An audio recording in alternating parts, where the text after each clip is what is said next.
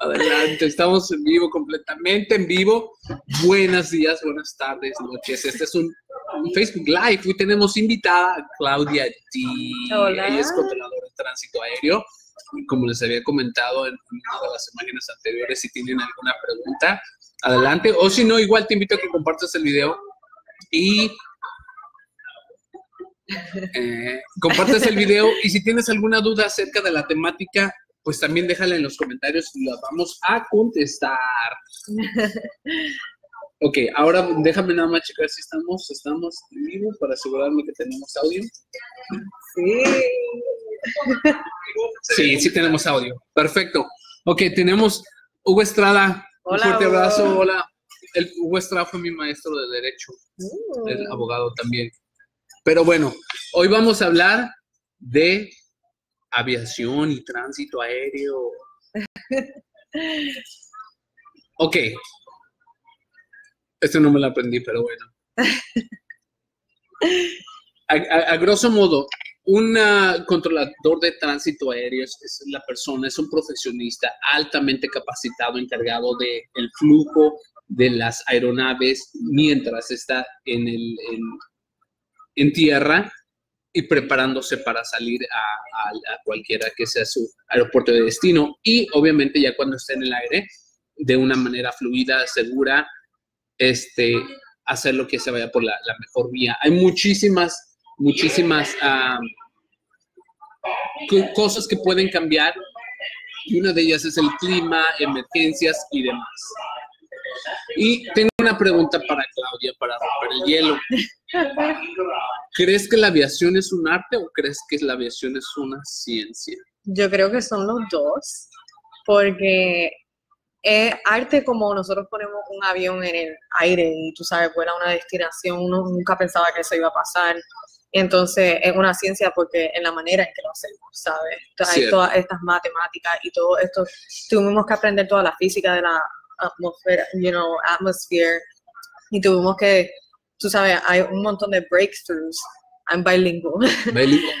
Aquí hay una- un pequeño paréntesis. El 83, 80 y algo por ciento de los integrantes ah, están en Estados Unidos y eh, nuestra amiga Claudia es, es bilingüe, entonces si se nos va una palabrita en inglés no pasa nada, no se ofendan, ¿ok?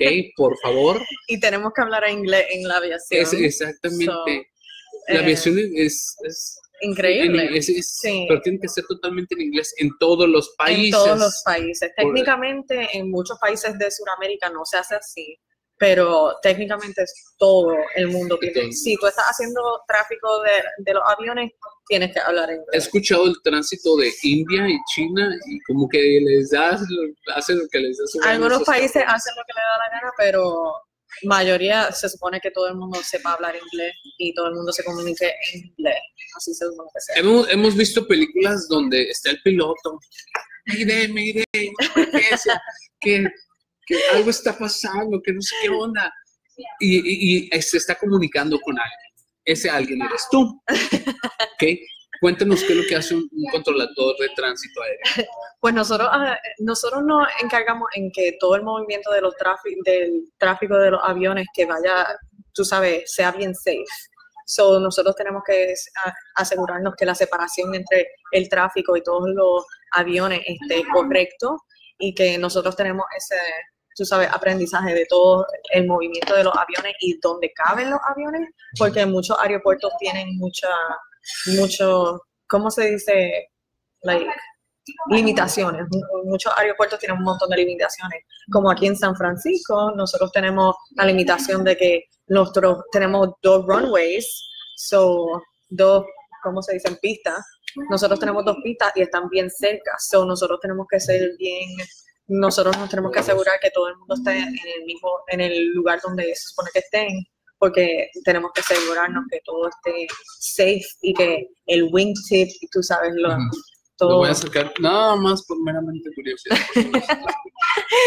este, Y sí es cierto, porque muchos, por si no saben, los aviones no tienen espejos. ¿O sí tienen? No tienen espejos, ¿verdad? no tienen No pueden ver quién, tiene, quién está, está detrás. detrás, sí, quién se va le, al lado. se le hace difícil para se el le hace lado. muy difícil. Sí, Y sí se le van. Además, las cabinas son muy, muy bajas. sí.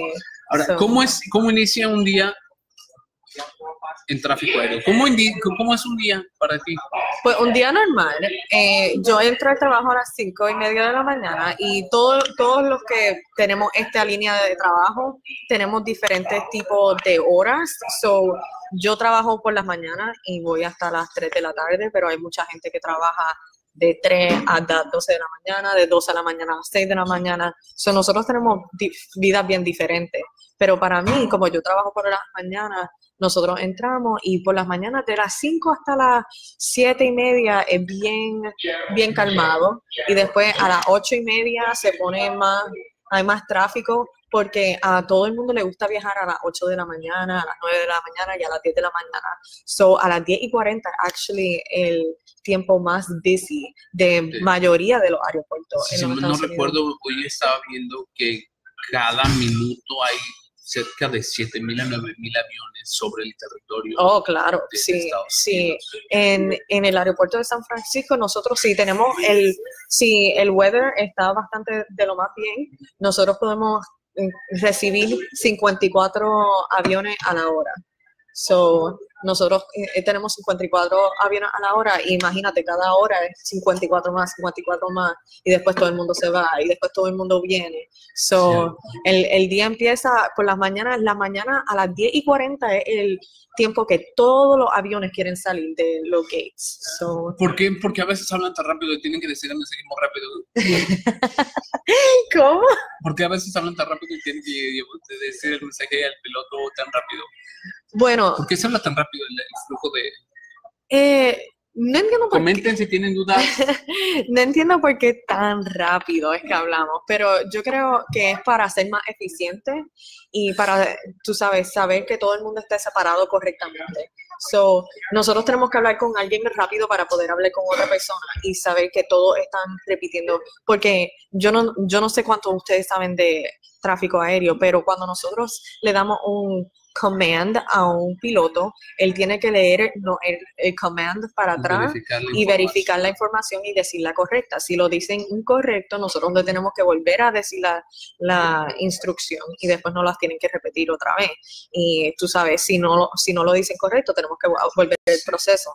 So, es algo que hacemos bien rápido y hablamos bien rápido, pero es porque necesitamos hablar con otra persona y otra persona y otra persona y asegurarnos que todo el mundo está está haciendo lo que nosotros le dijimos para mantener ese espacio, tú sabes, safe. Y, y recordar donde que no se te olvide que ay, que ya tengo una Exacto. Nosotros tenemos que tener una memoria es- es- y tú sabes. Algo que, que muy pocos saben, pero es cierto, y lo dicen, ah, y lo pueden encontrar en internet.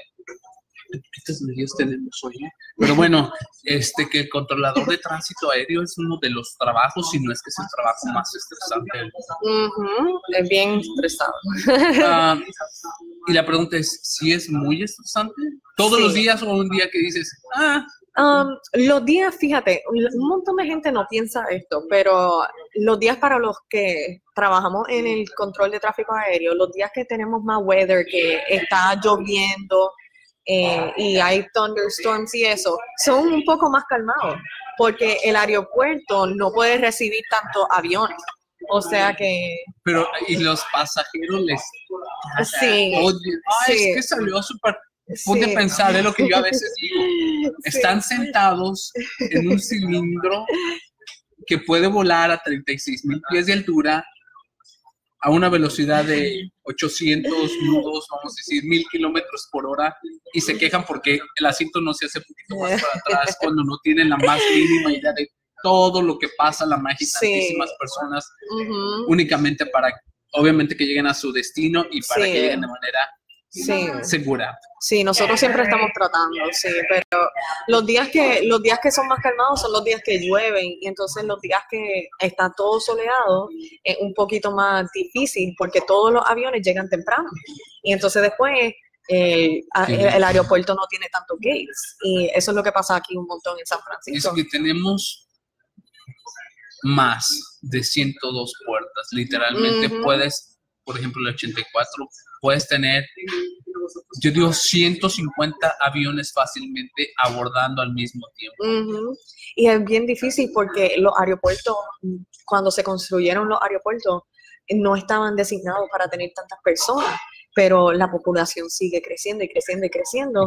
Y la capacidad que nosotros no, tene- no tenemos. O sea que todos estos aeropuertos están tratando de, tú sabes, ponerse más grandes, pero no hay espacio. ¿Cómo después de que das un comando, después de que das las instrucciones, vectoreos, como le quieras llamar, cómo te mantienes en calma? ¿Cómo dices? Ok, no pasa nada. Pues claro, Porque, perdón, ahí te va. A veces ves un puntito que, que hace blink, a veces es una estrellita, ¿verdad?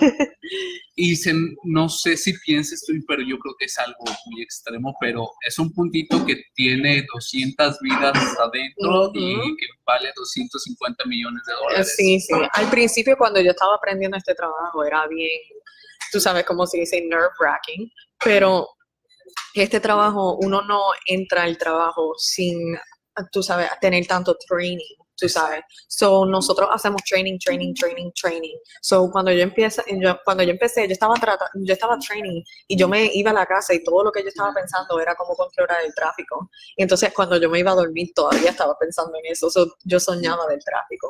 So, era como, tú sabes, uno tiene que ponerse bien, tú tienes que estar completamente consciente del espacio que tú puedes usar y utilizar para mover estos aviones. So, cuando, cuando tú aprendes el espacio que tú tienes y cómo usarlo, uno está bien cómodo, porque yo sé, mi, yo sé lo que yo puedo hacer. Y entonces, Y yo, nunca faltan los pilotos desobedientes. Ujú, eso sí que son. dicen, "Eh, yo llegué a mi casa, pues, este, yo le doy para acá. Y no es cierto, los pilotos necesitan, ya estando, de hecho, ahorita vamos a hablar en el siguiente tema, Ujú. necesitan literalmente aprobación para algunos espacios aéreos, igual aprobación para tan siquiera moverse en la tierra. Ujú. Básicamente todo el tiempo, sino do- donde sea que un avión se haya movido, ha tenido instrucciones a dónde se han movido. Y si no, el piloto no siguió esas instrucciones, el piloto está basically violating, Ajá. tú sabes, safety Te rules. platicaba una vez en G-Side que un Ujú. avión se metió hasta, Sí, hasta adentro y sí. le hablaban y no aparecía Sí, y no contestaba y, y lo primero que le preguntó el controlador, no mencionamos nombres, le preguntó el controlador, ¿eres fam are you familiar with the airport? ¿Estás familiarizado con el aeropuerto? Y le contestó no, pero para eso estuvo es- esperando Ujú. unos 30 a 35 minutos porque simplemente se metió a un lugar que él creía que iba, que realmente no iba sin, sin- sin Ujú. hacerlo. Y es bien peligroso si un piloto no está prestando atención así, porque nosotros como controladores estamos tratando nuestro, tú sabes, con todo nuestro poder para que todo se mueva safe, tú sabes. La, la palabra más grande es safe. Y cuando un piloto no hace lo que le decimos o si no es desobediente en esa manera o no está prestando mucha atención a la- las Yo frequencies. fíjate que me topé una vez con un piloto, un veterano de guerra de Vietnam, que desde que se llegó, yo era marshaller, estaba haciendo marshal el, el avión, se bajan, sabes cómo caminan los militares, Él- pero cuando se frena, se frenó tan rápido que inclusive se derrapó las llantas y hasta salió humo, like, I was literally about to like, ya me voy de aquí porque ese güey me va a atropellar. Pero le, y le dije, le dije, oye, capitán, como que venía un poquito rápido. Y me dice, es que quiero ir más rápido a mi casa. Wow, eso es muy peligroso. Sí. Pero bueno, el trabajo en equipo es extremada, extremadamente necesario para el flujo de, las aeronaves de manera segura, de manera rápida. ¿Quieres hablar un poquito o quieres más o menos a grosso modo de cómo son los sectores? Les llamamos sectores. De lo, De los de lo que son el aircraft clearance, ground, tower control, approach y area controller. so, los más que yo sé son ground control porque es el que yo hago y entonces tower control. So, ground control es, es todo el movimiento de todos los aviones que están en el aeropuerto. So, cuando salen del gate y cuando, sino cuando el pushback del avión del gate y cuando están ready to taxi, so cuando están los aviones están ready to move, ellos todos los movimientos, eso es lo que nosotros controlamos. Y básicamente, cuando el avión aterriza, nosotros lo estamos controlando hasta el gate y cuando está saliendo del gate, lo controlamos hasta el runway. Entonces, todo el movimiento de los runways está controlado para por tower. Y entonces, tower control es lo que dirigen cómo aterrizan los aviones y cómo depart los aviones. Exactamente. La, la, torre se encarga, muchos dicen, ah, los de la torre, realmente, qué hermosa vista. Yo a mí no me tocó la de Sí, la torre, la torre de aquí. San Francisco, pero bueno, este, la torre se encarga de autorizar los aterrizajes y despegues ah, de las aeronaves. Nunca va a ser lo mismo tener un pequeño avioncito típico Cessna que nunca he visto un Cessna aquí, pero bueno, un pequeño avión privado a un 380, un 777, que es avión más grande del mundo. Entonces, torre, la torre únicamente se encarga de aprobar el uso para, para entradas y salidas de las pistas. Ya después de que se le da autorización, vamos a decir, mexicana, 1, 2, 3, está autorizado pues, para despegar, pista 28 derecha, asciende a nivel a 3.000 pies y sigue rumbo de pista. Le está diciendo que adelante, estás autorizado para despegar, no hay ningún tráfico y lo único que el piloto va a hacer va a llegar a los 3.000 pies. Ya cuando llega, por ejemplo, a los 3.000 pies, llama Mexicana o Aeroméxico, porque Mexicana ya no está, ¿verdad?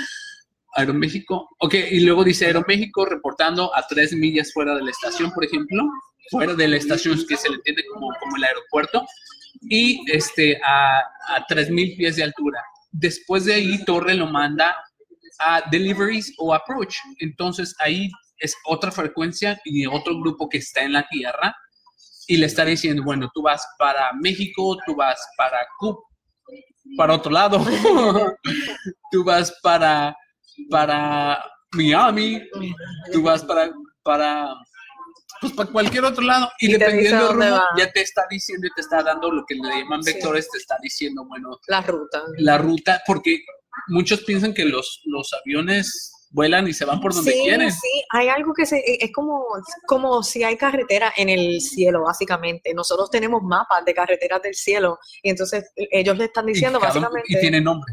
Exacto, te, dan posiciones de dónde tienes que estar. Eso es como si es como si estabas en una carretera pero en una altitud, en cierta altitud, ¿sabes? So, así tenemos toda la separación de todos los aviones. Y las carreteras también hay bajas y altas. Exacto. Este, las altas obviamente para los aviones que van a altitud crucero, las bajas para los helicópteros, los globos aéreos, los paraglidings y demás.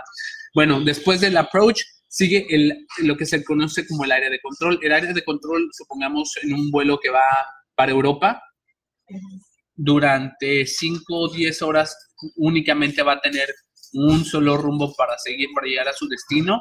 Y, él, y este controlador se va a encargar de la seguridad y la separación. También hay que tener muy en cuenta la turbulencia, que, que por ahí hay un caso, tal lo platicamos. Este, y para que llegue obviamente seguro hasta el país o al lugar de destino. Después funciona todo lo contrario. Ok, ya llegamos, por ejemplo, a Guadalajara, entonces Guadalajara lo toma como, como control de aproximación, el control de aproximación ya le está dando vectores para que se alinee con la pista, la torre se encarga de la pista, ya cuando esté en la tierra se lo pasan a ground control, es lo que hace. Y yo lo llevo al gate. Ah, ah, ah, vamos a ver, preguntas. Si tienen preguntas, ahorita tenemos de 8 a 4, pero bueno, vamos a tener más. Fíjate que algo que platicábamos tuve una plática con, un abogado, Julián Mesa, un fuerte saludo, ojalá estés aquí, este, que muchas veces es difícil el saber que tenemos talento y que no se aprecia o como le llamaba la fuga de talento.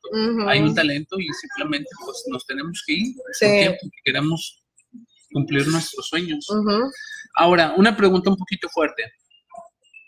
Ah, con todos los cambios que han pasado en la historia de la aviación, que han sido muchos y más en los últimos 10, 12 años, ¿te da miedo ejercer tu trabajo o estar en una posición con tanta responsabilidad y legalmente se le llama responsabilidad ilimitada.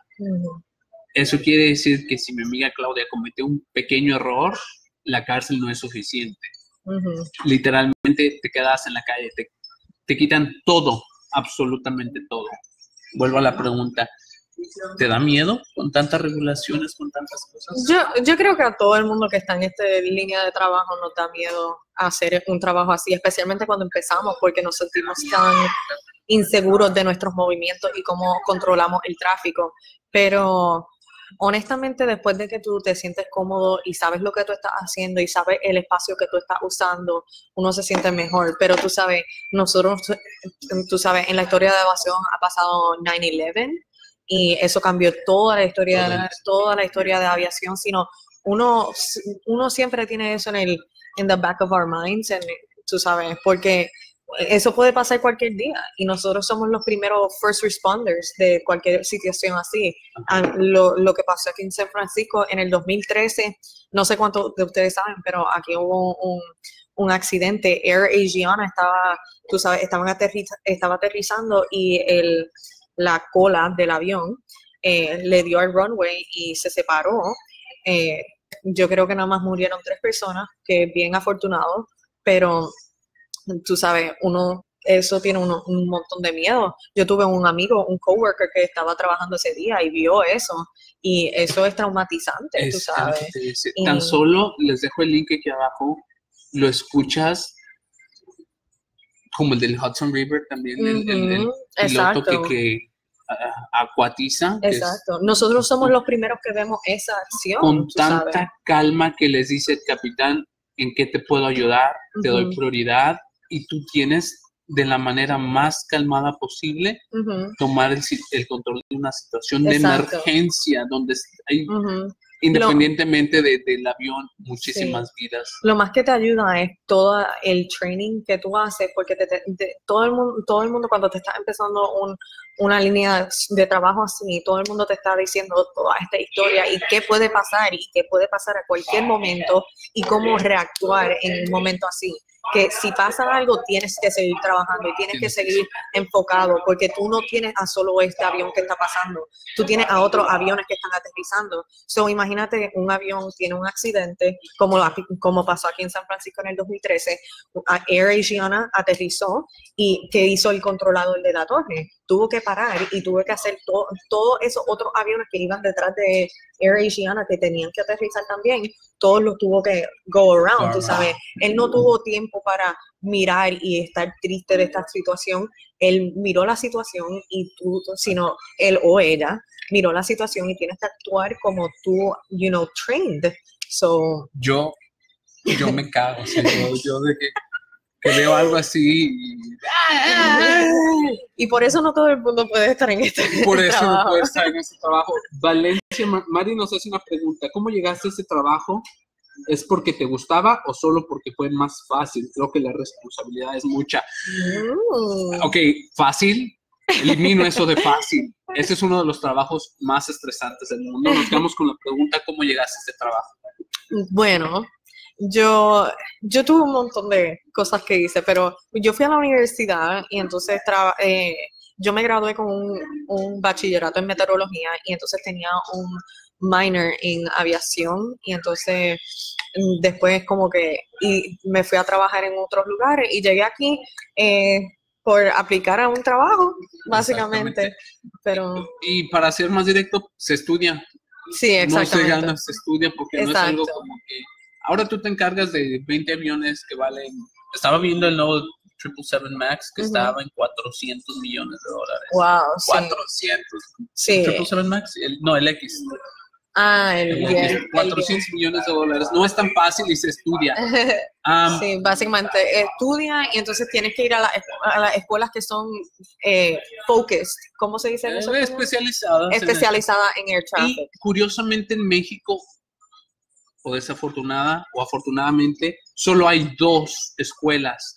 Ah, la CNEAM, que es la Secretaría de la Navegación Aérea Mexicana, y les voy a dejar el link para que ustedes vean, hacen convocatorias cada año donde aplican y de ahí este, hacen una serie de exámenes. Tienes que estar, tienes, tienes que tener, ah, obviamente, salud mental, salud física, buena visión, ah, buena manera de expresarte verbalmente y una de las más importantes, el control del estrés y cosas, muchas cosas, además de geografía, de los números, entre más números, algún maestro una vez de que no era de números, pero un maestro de, de arte, cuando estaba en la high school me dijo, y él le gustaba mucho ir al casino, me dijo, entre más números entre más sepas de números en la vida, vas a ganar más dinero. Wow. Pero este señor iba y hacía conteo de cartas y, llevaba unas Bueno, pero en cada, en cada país es diferente, ¿sabes? cada país es diferente, cada aeropuerto es diferente. O sea que si estás interesado en este, esta línea de trabajo,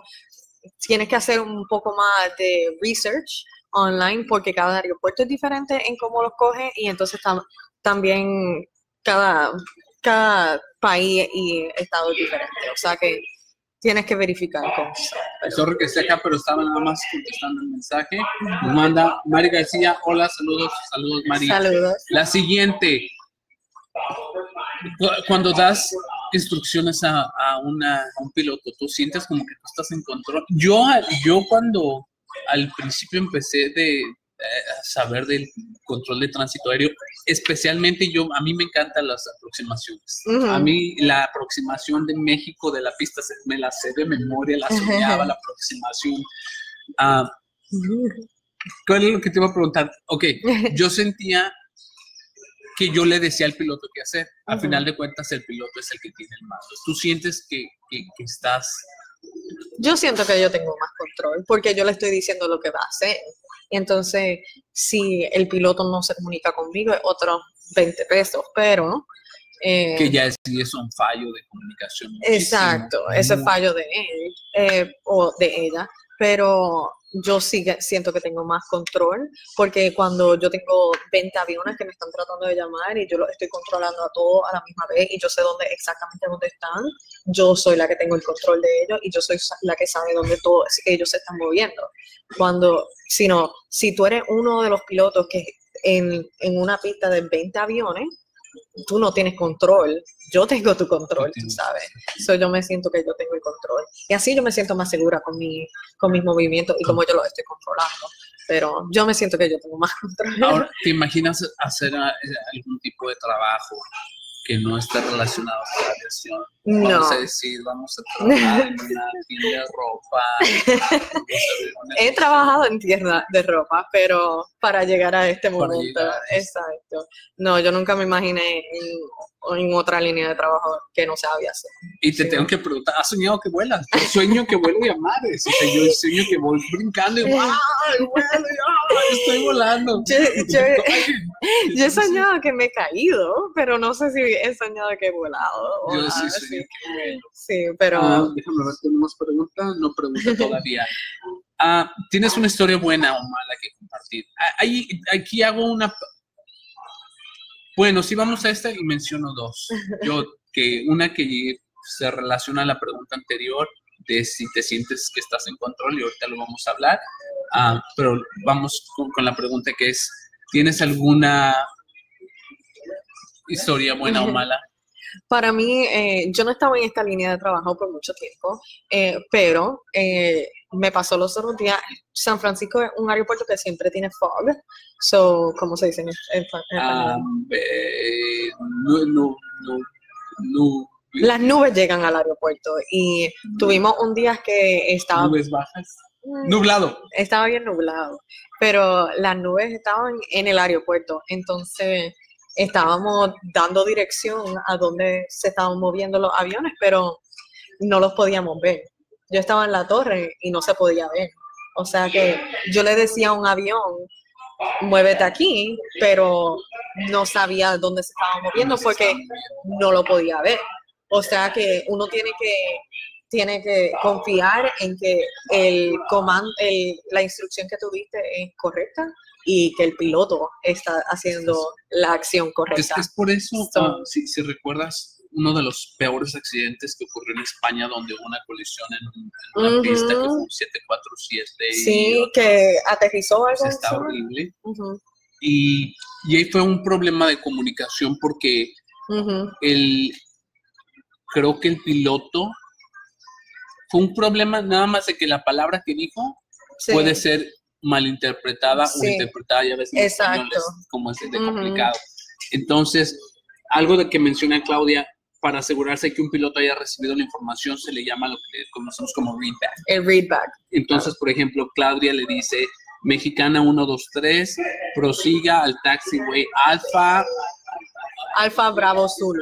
Alfa Bravo Zulu. Y ellos dicen Alfa Bravo Zulu. Y Y- si dicen Alfa Bravo Bravo, nosotros tenemos que decir, no, Alfa Bravo Zulu. Alfa Bravo Zulu, yo, mexicana, no, ese es lo último. Alfa Bravo Zulu para mexicana 123. Ujú. O puede decir Alfa Bravo Alfa. No. Y es donde corrige. Sí. Corrígeme. Alfa Bravo Zulu. Y contesta Ah, que-. Copiado. Alfa Bravo Zulu para mexicana 123. Eso Perfecto. se le llama readback Ujú. para asegurarte que los dos están hablando de la misma cosa. Sí. Ah, ¿Alguna otra historia mala? Bueno, Ah, yo tenía esta, la del controlador aéreo. No recuerdo que fue en Singapur y no me dio tiempo de hacer la tarea para ujú. ver. Ah, pero había un controlador aéreo que estuvo, hubo un sismo, Ujú. el piloto que estaba en, en- en pista, en cabecera de pista para despegar, pues Ujú. estaba solicitando permiso y le dice, estamos en medio de un sismo, todos se están evacuando, bla, bla, bla. bla".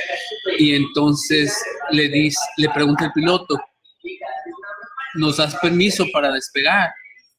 Y él le dice, pues estás autorizado a despegar, pero ahí te va, autorizado a despegar a tu discreción, Ah, con sí, pues, a discreción del piloto y no va a haber servicios de emergencia si los necesitas, ¿ok? Porque no había la coordinación. Cuando le dice esto, el piloto le agradece, muchísimas gracias por ayudarnos, se va en el vuelo, obviamente despega todo bien, pero se cae la torre de control Ay, y se bien muere el controlador aéreo, se muere aplastado. Y bueno, pues fue un gran, le llaman héroe por darle prioridad a que, al comando del, del Sí, piloto. porque salvó. Él pudo haber dicho, ¿sabes qué? No, ya me voy. Sí, él, Sí. se- eh, él pudo evacuarse también, pero, Todo, era el único. pero decidió salvar como 200 vidas. En, y eso es bien triste, pero esa es la realidad Pero del fíjate trabajo. como el dicho que le dices, bueno, ok, te lo dejo a tu discreción, estás autorizado a discreción, pero yo, mi, yo, ¿quién, ¿quién me va a ayudar? No alcanza a bajar, como siempre las torres están súper altas, no alcanzó a bajar y pues se murió.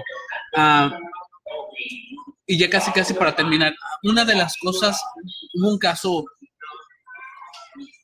de un accidente en Rusia también, creo que te lo platiqué, donde un controlador aéreo dio unas instrucciones, no las dio malas, pero hubo una confusión, en- fue, un- fue- fue una serie de eventos, ah, que fue, el equipo estaba lento, el equipo de radar, hubo un cambio de, de- de controladores, y también el controlador pues andaba en el Facebook, por ejemplo, ¿no? Y entonces le dio instrucciones para que se elevara a un nivel crucero de 37 mil pies Ujú. y venía otro avión grande, enorme, igual al mismo crucero, perdón, a misma altura, velocidad crucero, y colisionaron en el aire. Wow. O sea, 37 mil pies de altura, 10 mil, 10 mil, 10 kilómetros de altura. O sea, Sí. yo me imagino con suerte, como no hay oxígeno, pues no alcanzan a sentir el No sé. Uno nunca sabe en este, a ese momento. pero bueno, eso no va a pasar. Y bueno, ah, ya después de la investigación, pues metieron a- al controlador aéreo a la cárcel, estuvo preso. Eso Y- es lo que nos pasa si no estamos prestando atención. pero literalmente perdió todo. El detalle fue que después de la investigación vieron todos los factores y realmente el sistema tenía como, estaba un Oh. poquito lento, como 5 segundos, como 10 Ujú. segundos. sí, Entonces mostraba, él, él le dio la instrucción a los dos, sí. uno para subir, otro para bajar o algo Ujú. así, pero como los mostraba Mm. retardados, pues se hizo la Wow. colisión. Y el papá de uno de los niños que estaba volando, después de que el controlador salió de la cárcel, fue a buscarlo y lo encontró en su casa y lo mató, lo mató a cuchillazos. Muchos cuchillazos. La gente, la gente, tú sabes, Pues es que es su hijo. Y el controlador estuvo en la cárcel como menos de un año, porque pues Oh, pudo, wow. pudo demostrarse que pues habían, ya sabes, podrían que- ser que otros habían factores. otros factores. sí. Y el papá, pues obviamente lo sacaron en las noticias diciendo que si era un héroe o que si era un malo y estuvo también preso él creo que por un año o algo así.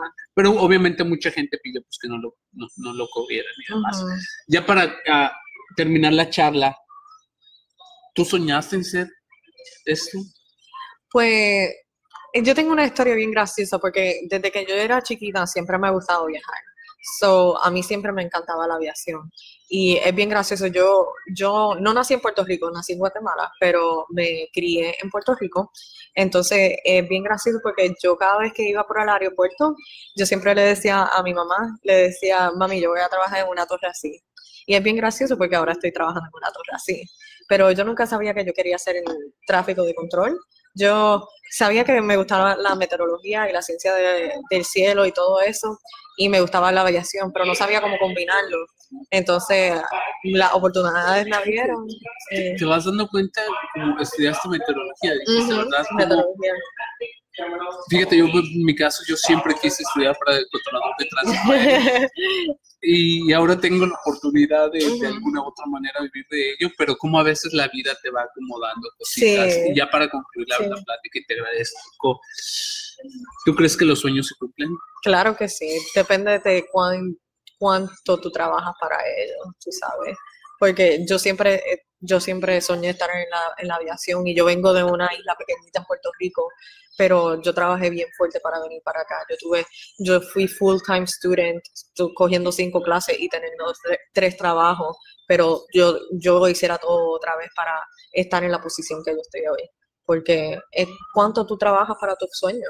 Padrísimo. Yo creo Sí. que de las mejores cosas que yo he visto, experimentado y he visto en ti es entras a las 5 de la mañana cuando va saliendo el sol y a veces tomo una fotito y ahí es donde yo digo, wow, sí vale la pena, sí vale Sí. la pena las desveladas, el estudiar. Sí, sí, el estudiar en verdad que vale la pena. Y todo el mundo que to- estudiar siempre va a tener tanto dificultades y todo eso, pero el, el sacrificio y todo, it goes a long way, tú sabes. Y es lo que vale la pena. Sí, vale es, la es la, única intención que veamos que sí se pueda y este es un claro, claro ejemplo. Tenemos a Claudia. Claudia, y muchísimas gracias, Claudia. Comparte tus redes sociales si quieres, si no. Mi Instagram es C Dolagaray. C. Sí. Dolagaray, Claudia Dolagaray, C. So, Dolagaray. Gracias. Y dejen alguna pregunta si tienen alguna preguntita y ya después lo vamos contestando con tiempo a, a cualquier pregunta. Sí. Y también les voy a dejar en la descripción, este también se va ya editadito, acomodadito, se va para YouTube.